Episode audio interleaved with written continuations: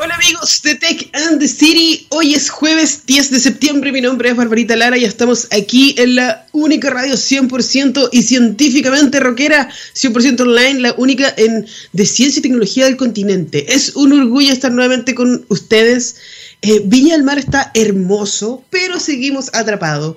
Mi pregunta es, ¿cómo vamos con los exámenes PCR aquí en la región? ¿Por qué seguimos atrapados? Bueno, yo siento que es mejor que nos cuidemos. Siento que una responsabilidad gigante que el gobierno esté constantemente cambiando las reglas. Yo ya no sé en qué quedamos. Al final no podemos salir, si podemos salir, que si formamos cinco múltiplos de cuatro, ¿cómo era el? No sé. Es raro que den una información y que después la cambien.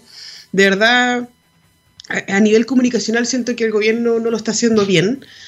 La idea tampoco es tirar mierda porque sí, pero pónganse de acuerdo. O sea, no, no, podemos estar todo el día cambiando las fechas. Ni, ni ayer mostraron un gráfico encima que está en diferente escala para poder mostrarnos de que justo nos chocamos en un, punto y no tiene nada que ver. O sea, no desinformen a la gente. Estamos aquí para informar, para que la gente se cuide. Usted quede en la casa, haga una parrillada dentro de su casa. Si puede, no, si puede no salir, no lo haga. Aquí en la quinta región, lamentablemente hay ciertas zonas que están abiertas y otras que no. Y hay un colapso igual. Yo veo a toda la gente afuera igual. Siento que los sistemas para de verdad ver si es que uno tiene un permiso o no, no sirven para nada fácilmente uno puede copiar un permiso. Es así como, no, no, no esta idea, pero tú puedes copiar un permiso porque es una, una página en Word, lo puedes cambiar los datos y ya. O sea, lo photoshopeáis y lo que va a hacer el militar o el marino o el carabinero ni siquiera lo va a medir con un código, con el código QR y si lo hace se va a demorar el triple porque el sistema está mal hecho. Entonces, me parece curioso que gastemos tiempo, plata, ganas en hacer sistemas de autentificación con código de verificación y todo lo demás, para que después venga una persona, lea tu nombre, te pide tu ID o tu root y te diga ya, pase, y un taco de una hora por un permiso que lo puedo haber copiado, que no te entrega ninguna seguridad y tampoco están haciendo trazabilidad de las personas. Entonces me parece extraño que no ocupemos la tecnología para lo que es, una herramienta empoderadora. La tecnología está acá para empoderarnos, para ayudarnos y para mostrarnos que sí podemos tener control de la información, sobre todo en la cuarta revolución industrial, la revolución de los datos. Nosotros constantemente cuando nos movemos, cuando respiramos, desde que nos despertamos, estamos generando datos.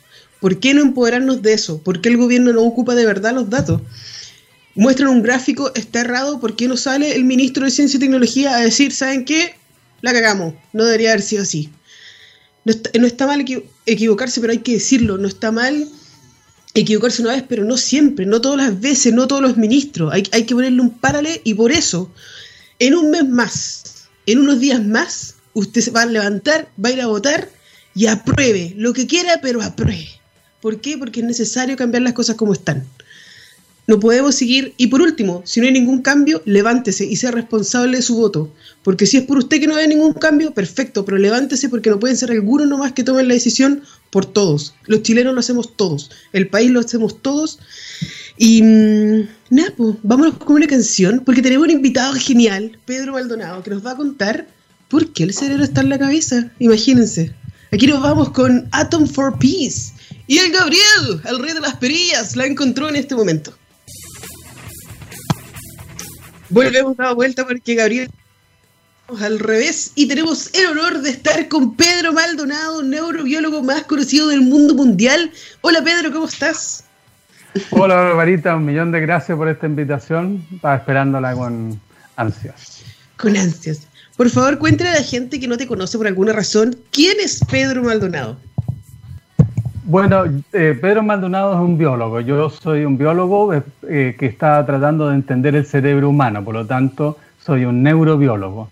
Trabajo en la Facultad de Medicina en la Universidad de Chile y ahí tenemos un grupo de investigación donde tratamos de entender percepción visual como un modelo de las cosas que hace el cerebro. Y tenemos la esperanza de que si entendemos cómo vemos, probablemente vamos a entender muchas otras cosas del cerebro desde las emociones, nuestra toma de decisiones, cómo nos movemos, qué es la conciencia y todas esas preguntas que nos han fascinado y a mí me han fascinado toda la vida. ¿Cómo puedes dormir en las noches teniendo todas estas preguntas dando vueltas? Yo no podría. Bueno, con la tranquilidad que me voy a morir sin saber la respuesta. Eh, porque eh, el cerebro es un órgano tan complicado que la expectativa de que pronto vamos a conocer su secreto es, muy poco realista. Así que mi esperanza es entrenar suficientemente bien a los jóvenes para que a ellos se les ocurra la respuesta.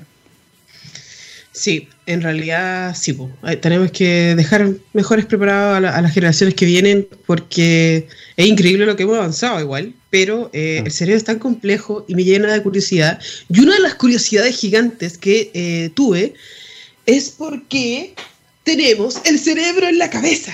Y lo tengo aquí no porque sea fan.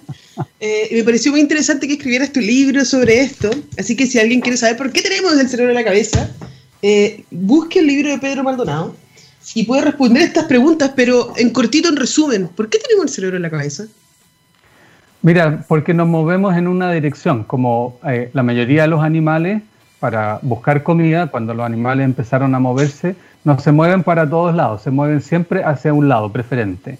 Y es en la dirección donde se mueven, donde pasan las cosas interesantes, donde está la comida nueva, donde están olores, luces, etc. Y por lo tanto la maquinaria neuronal que se desarrolló junto con estas conductas se eh, generó en la parte frontal, hacia, hacia la dirección de movimiento. Entonces, este, este, este tejido empezó a crecer, crecer y conformó finalmente el cerebro y por lo tanto siempre el cerebro está hacia el frente de avance de, los organismos, ¿cierto? Ahora, nosotros como humanos en algún momento, claro, dejamos de caminar en cuatro patas, nos paramos y ahora el cerebro está aquí arriba, pero eh, en principio si volviéramos a, caminar en cuatro patas, el cerebro estaría al frente. Quizás por si eso uno va a otro planeta, yo creo que es probable que eso pasara también. y, y de organismos y aliens probablemente van a tener el cerebro en la cabeza. Qué interesante. Otra de las cosas que eh, me ha dado vuelta siempre desde chica, así como sueño, después de que vi Matrix y que vi Evangelion y un montón de cosas, em, eh, ¿cómo se llama? Ghost in the Shell. Em, dije, ¿por qué alguien no se le ha ocurrido? Me imagino que alguien ya se le ocurrió. Estuve en este pensamiento por muchos años.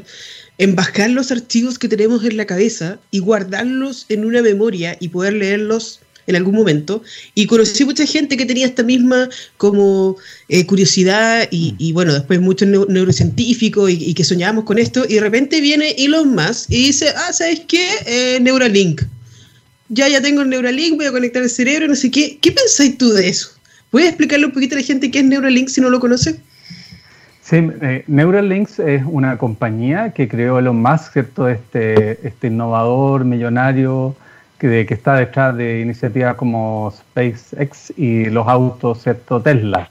Tiene mucha plata, hace lo que quiere y entre las curiosidades que tiene es tratar de entender eh, y usar nuestro cerebro para cosas tecnológicas importantes. Entonces, ¿qué es lo que quiere hacer Elon Musk? Quiere conectar nuestro cerebro a dispositivos electrónicos y poder aumentar nuestras capacidades cognitivas y hacernos más inteligentes.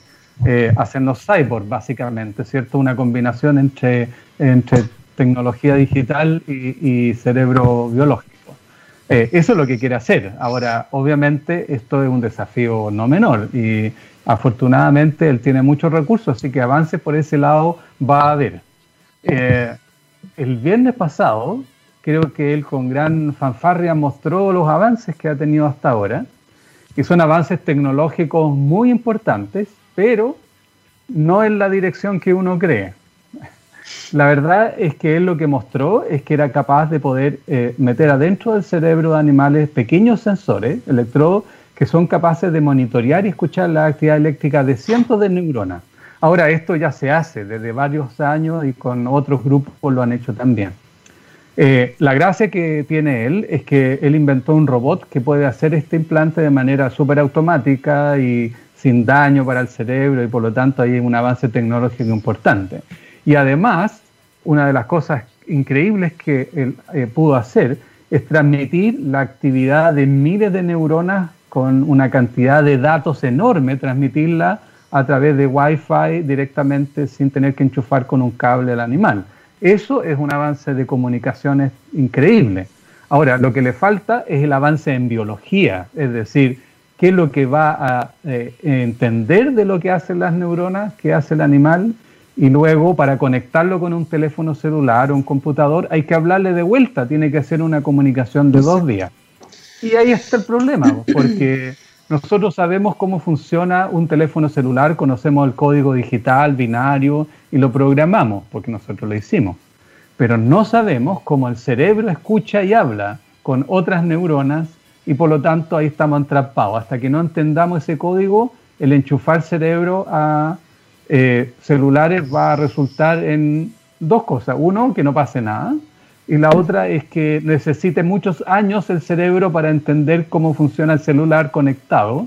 Y entonces no es muy buena esa idea, porque si hay que esperar años para algo, no va a servir el propósito que quiere Elon Musk. estaba pensando, ahora que, ahora que mencionas eso, quizás haciendo, traspasando datos a través de audio sea más factible, porque nosotros ya podemos procesar el audio con los oídos y todo lo demás, pero lo voy a dejar para una investigación interna que tengo aquí con mi equipo y todo lo demás. Pero es curioso porque efectivamente mientras no haya una conexión bidireccional, esto va a ser más que nada un sensor más. Bacán, un sensor tecnológico bacán, pero es un sensor más y no te sirve necesariamente para recibir información si es que no entiendes muy bien cómo funciona el cerebro, pero igual es peligroso. Imagínate que después te empieza a salir publicidad en tus pensamientos. Mm. Así como pensaste en zapatillas, compra estas zapatillas. No sé, pues raro. ¿Eso no está normado en algún lugar?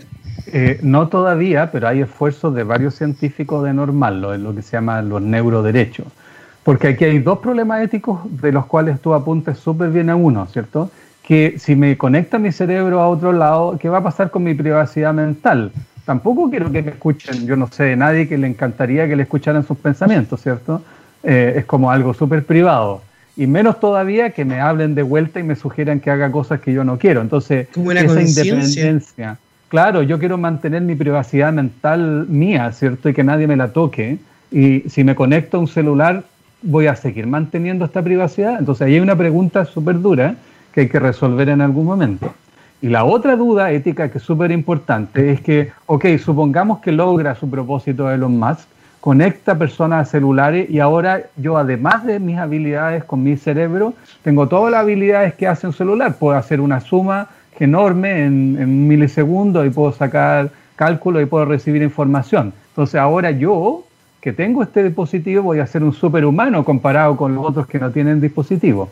¿Quiénes van a tener acceso a este dispositivo? Si yo tengo plata y me compro uno y la gente que no tiene plata no puede, vamos a crear distintas clases de seres humanos y vamos a tener una élite con poder y el resto del perraje, digamos, que no tiene. Entonces ahí hay otro problema de discriminación, ¿cierto? Así que hay varias preguntas que la tecnología nos obliga a echarle una mano.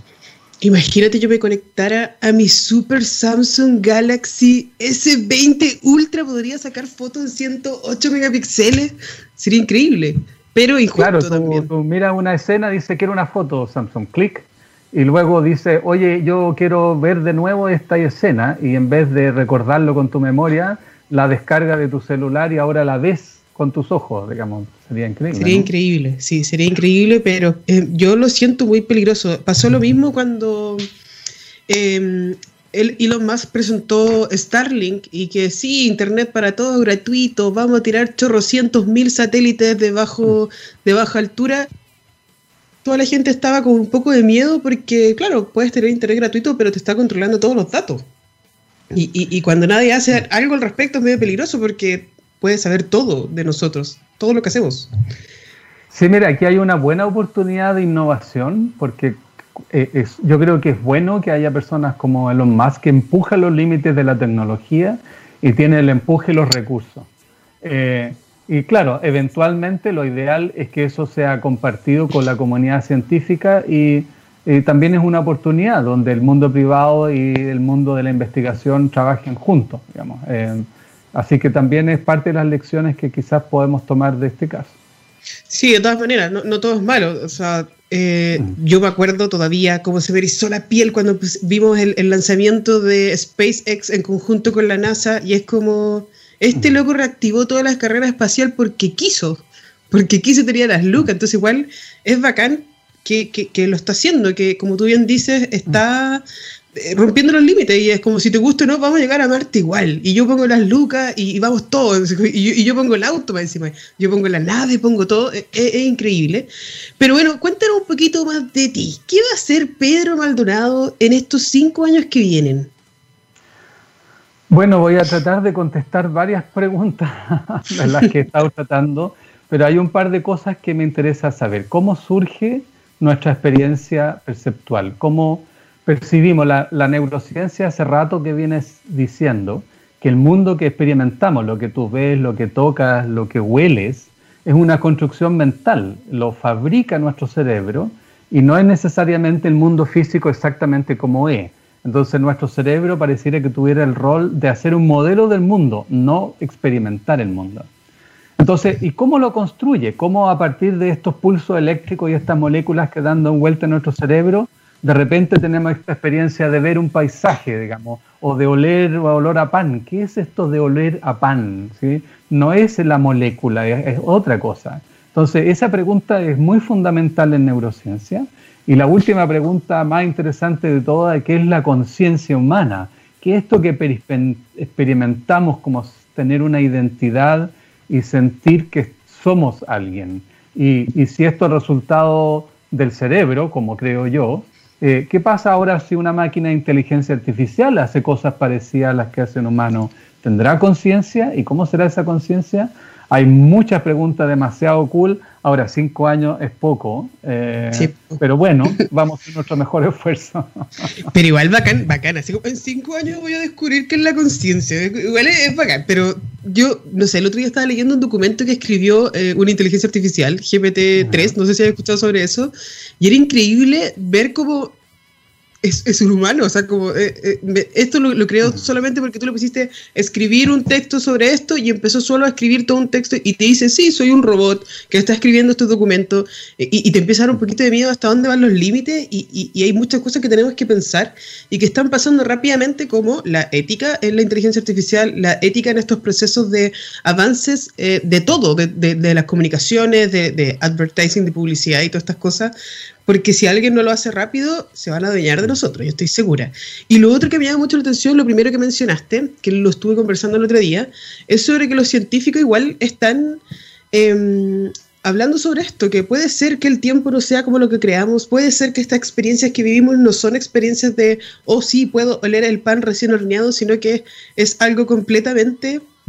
Eh, del loco que está acá arriba. Y, y me parece súper raro, porque yo lo vivo, porque yo tengo sinusitis crónica y muchas veces no puedo leer, pero puedo leer igual. O sea, puedo leer igual porque mi cerebro me está diciendo, ahí está el pan recién salido del tostador. Y me empiezo a preguntar, oh, a lo mejor en Matrix todo tenía razón. O sea, todo lo que pasó en Matrix a lo mejor es real. Estamos viviendo en una simulación cibernética. ¿Qué es lo que está pasando? No sé, estoy perdida. Mira, yo te perdida. diré que, que teóricamente eh, no hay ninguna incompatibilidad científica con The Matrix. En principio, si yo pudiese tener el acceso y el conocimiento adecuado, podría evocar en tu cerebro una experiencia que para ti es tan real como la que crees que estás viviendo ahora. Así que la Matrix no tiene, no, es científicamente sólido, ¿eh? Eh, mucho más que otras películas de ciencia ficción, como que usamos el 10% del cerebro y pocos.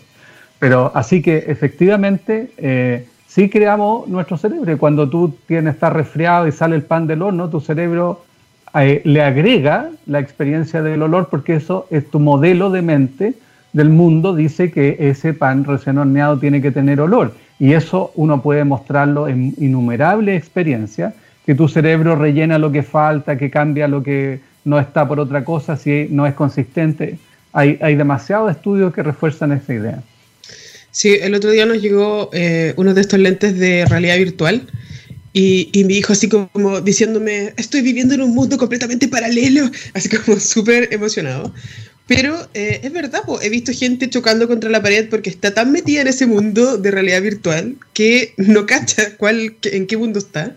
Y, y, sería interesante igual que pudiéramos, de cierta forma, intervenir levemente esas sensaciones que tiene nuestro cerebro para crear experiencias inmersivas de otro nivel pero igual mucho miedo porque hay otras series que hablan sobre el sexo en el futuro y cómo esta experiencia inmersiva te van a hacer volverte loco, porque, porque si lo podéis sentir, da lo mismo, no trabajo más. Me quedo en eso todo el día, no sé.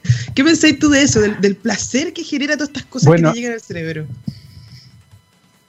Eh, efectivamente, el placer, así como todo el resto de las cosas, también es una construcción mental que está dado por la actividad de ciertos grupos de células en nuestro cerebro.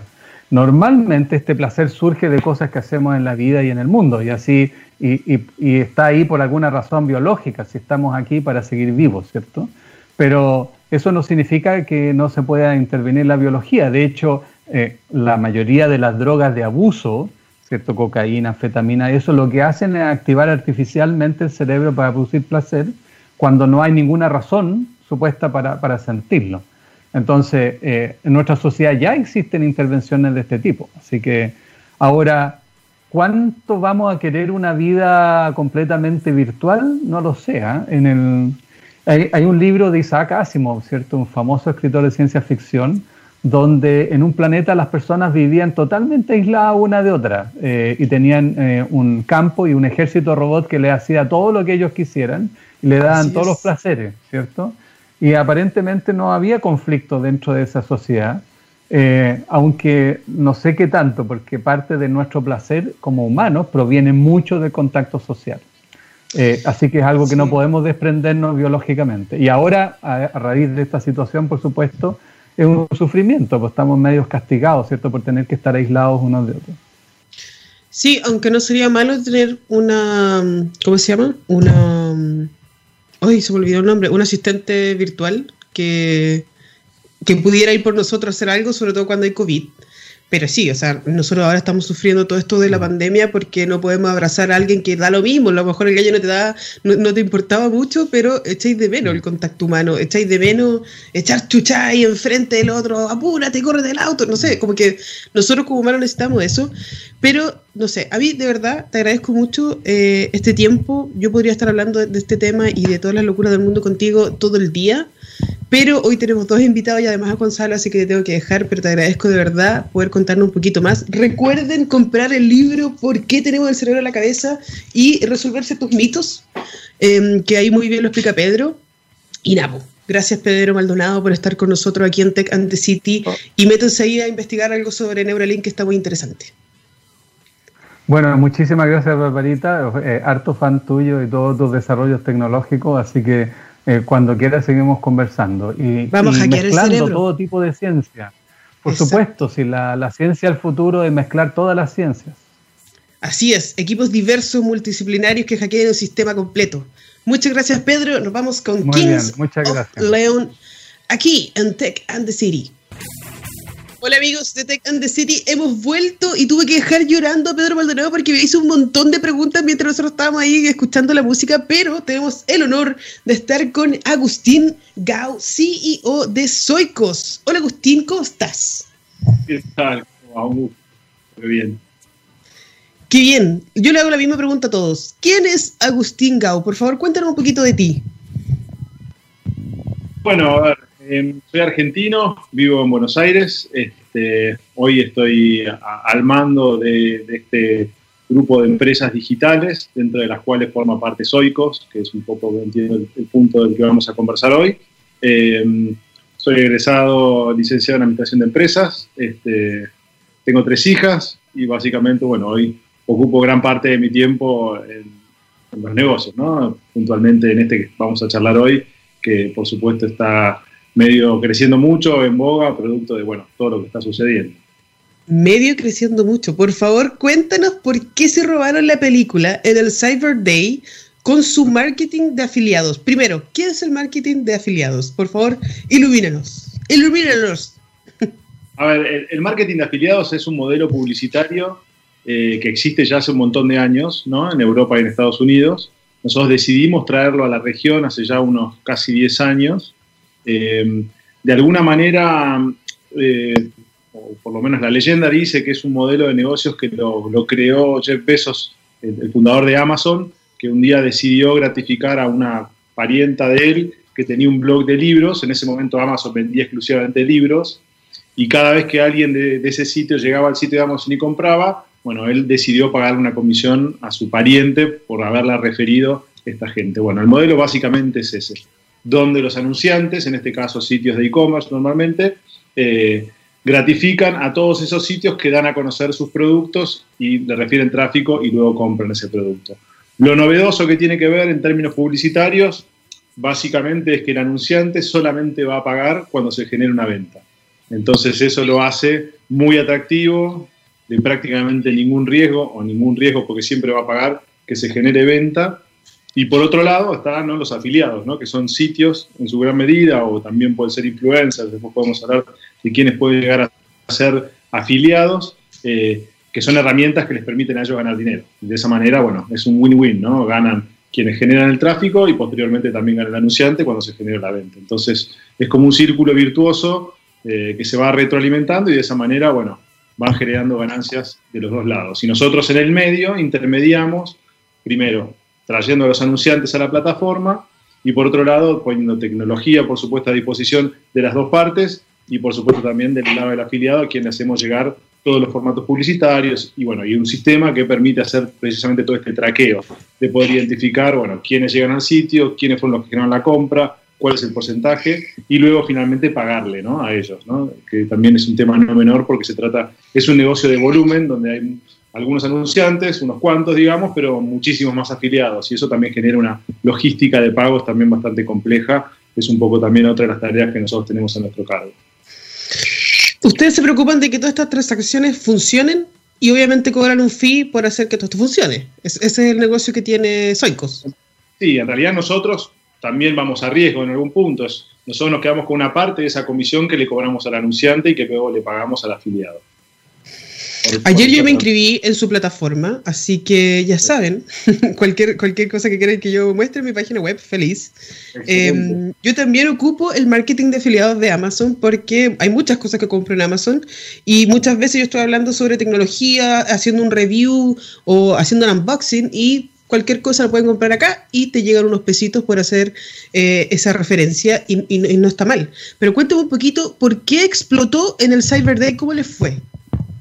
Bueno, a ver, particularmente, bueno, nos fue muy bien, por suerte. Eh, la realidad es que el mercado chileno viene creciendo eh, a nivel e-commerce realmente muy, muy rápido y, se distingue por sobre los demás países de la región, ¿no?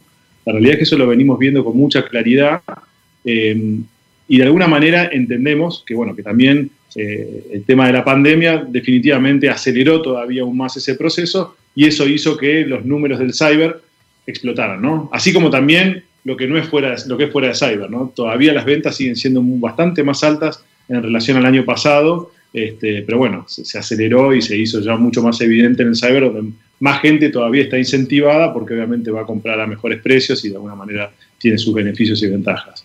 Pero definitivamente tiene que ver con la coyuntura, por supuesto, y con el mismo crecimiento natural que viene generando el e-commerce año a año y que particularmente es un poquito más intenso todavía en, el suelo chileno, que, eh, bueno, que es un, tanto más eh, ávido de hacer compras de este tipo.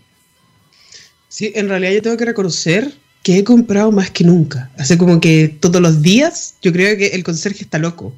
Todos los días me llega algo, todos los días de todo el retail posible. como que, oh, nunca había pensado que necesitaba esto, lo necesito, lo compro y lo tengo.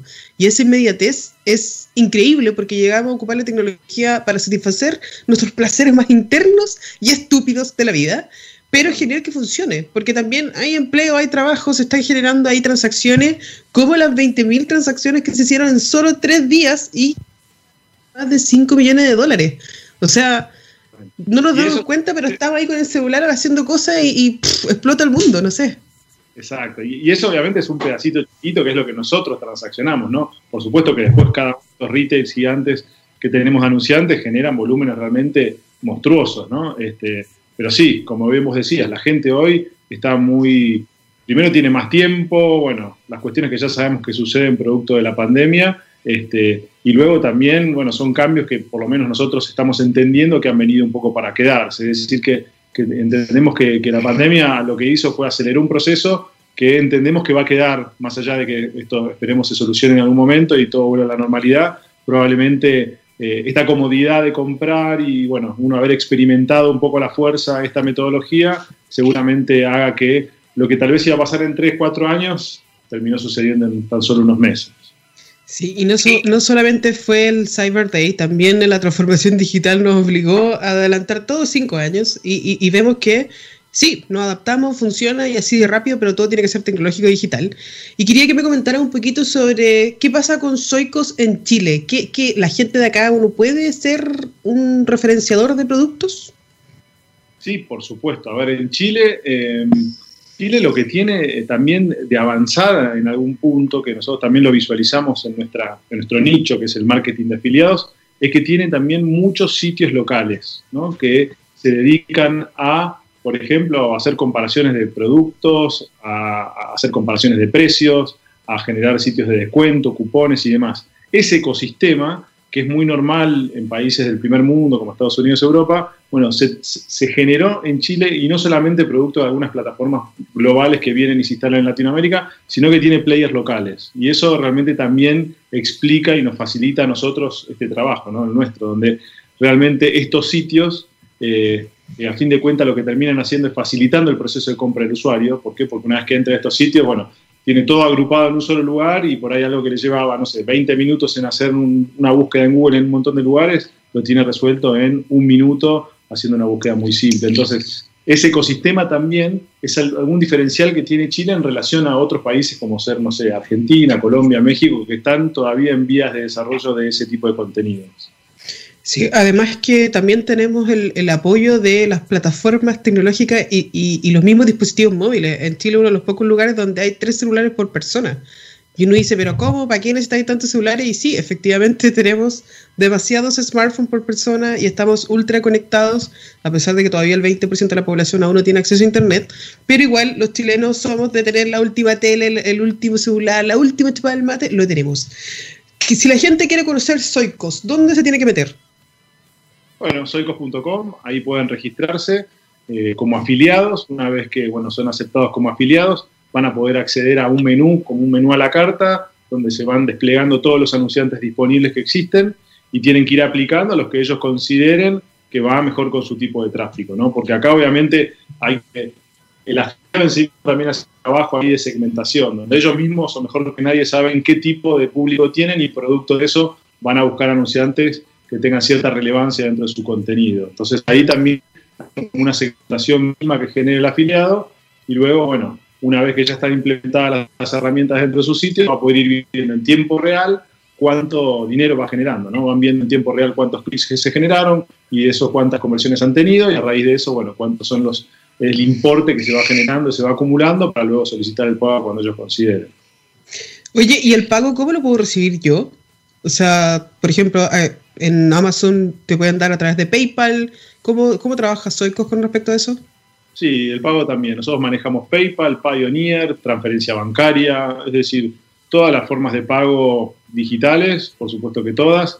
También nosotros, bueno, si, bien eh, partimos desde Argentina, tenemos sociedades locales en Argentina, Chile, México, Colombia, que es donde tenemos oficinas, y eso también nos permite poder hacer pagos de manera local en cada uno de esos países y de esa manera no tener que hacer transferencias internacionales que a veces no sé, son plausibles de, de, tener retenciones y demás cuestiones, bueno, en este caso no.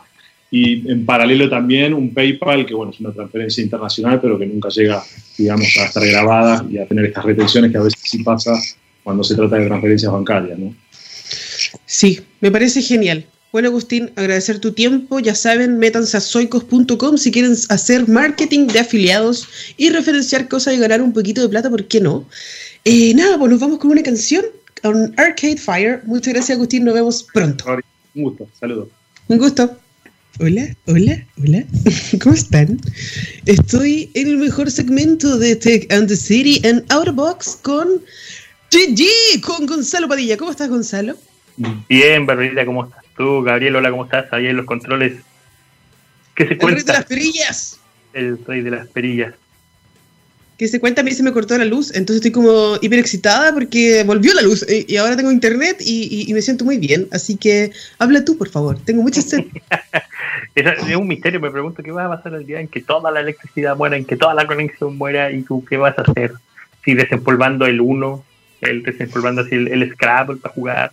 los dados, el dominó, jugando a la payaya, el bachillerato ya que producción me quitó 15 minutos otra vez esta semana, no me estoy quejando, jefe, solo lo estoy comentando. Eh, aprovechemos de conversar al tiro de la noticia de la semana, el precio de la Xbox S y Xbox, ¿cómo se llama la otra? El... X, la X. X. 500 lucas, señores y señores, y la otra por 300 lucas. Bonito, po. Bonito. Bonito, ¿cierto? Un interceptor. Te conozco el catálogo, pero claramente son tremendas máquinas y esperamos que ahora supuestamente PlayStation debería revelar el precio del suyo.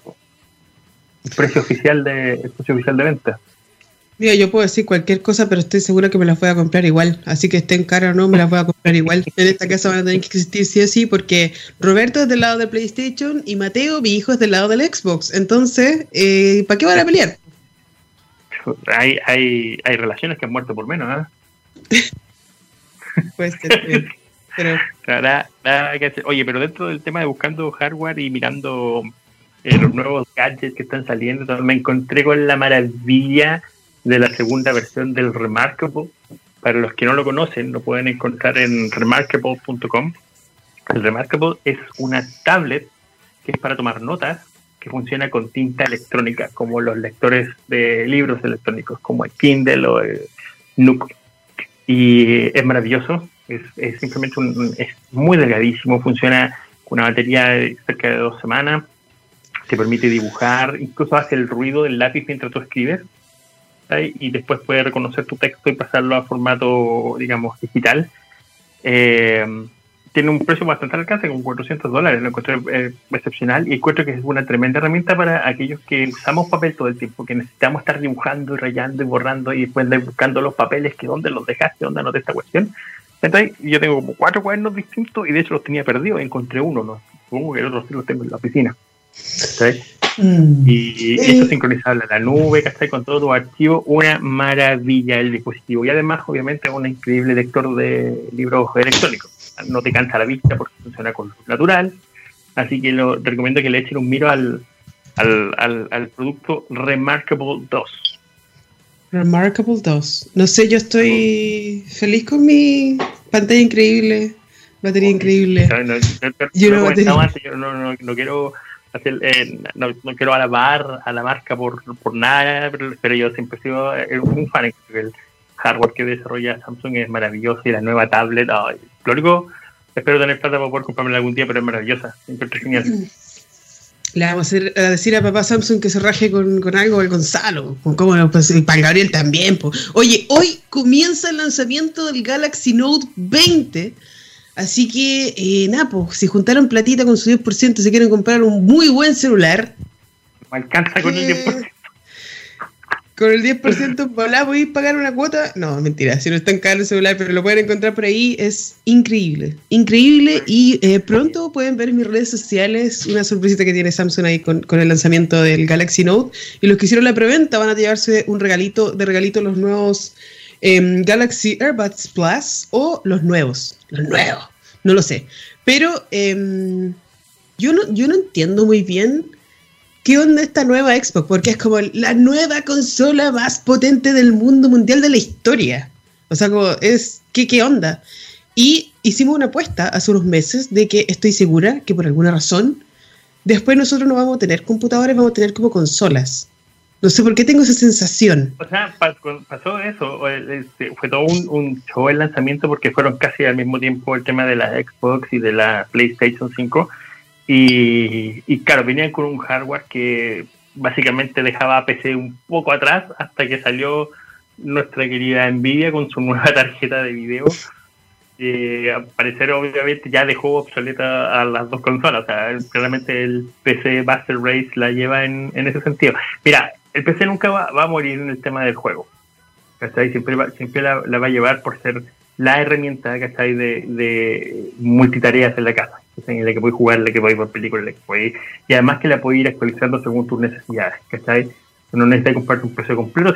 Si, tu procesador está bueno, tu RAM está bien, ya entonces cambiamos la tarjeta de video. Entonces, por ese lado, yo creo que nunca va a ser un tema el, una desaparición de la. Estoy totalmente en desacuerdo contigo. Ah, vamos a pelear afuera al tiro inmediatamente. Pelea Podía estar en desacuerdo contigo en este programa, ¿cierto? ¿Cómo? Podía estar en desacuerdo contigo. Se está este cortando, se está cortando, no te escucho. es como censurándolo. Nada de estar en desacuerdo aquí. Aquí puro prueba nomás y todos de acuerdo. Se acabó. No, mentira. Eh, aparte, que el PC tiene, tiene otra, otra ventaja igual, o sea, la comunidad del PC igual es tenía media tóxica también a rato, hay que, hay que decirlo. Pero es una comunidad antigua, que O sea, yo todavía de repente juego en línea con amigos con los que jugaba hace 15 años atrás, ¿cachai? Entonces... ¿Qué le decir antiguo? Cuidadito. Oye, no, sí, es verdad, pero hay, hay ciertas cosas que a mí yo prefiero jugarlas en el computador, ¿cachai? Onda con el, con el mouse y todo lo demás. Pero también me.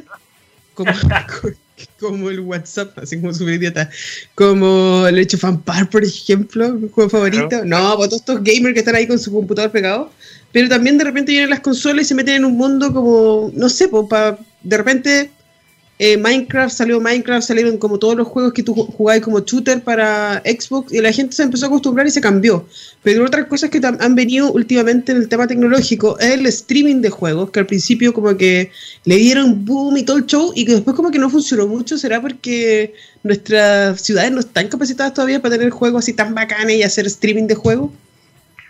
Yo creo que un tema del consumidor nacional, porque fuera es, una maravilla. O sea, hay una razón por la que Twitch vale lo que vale.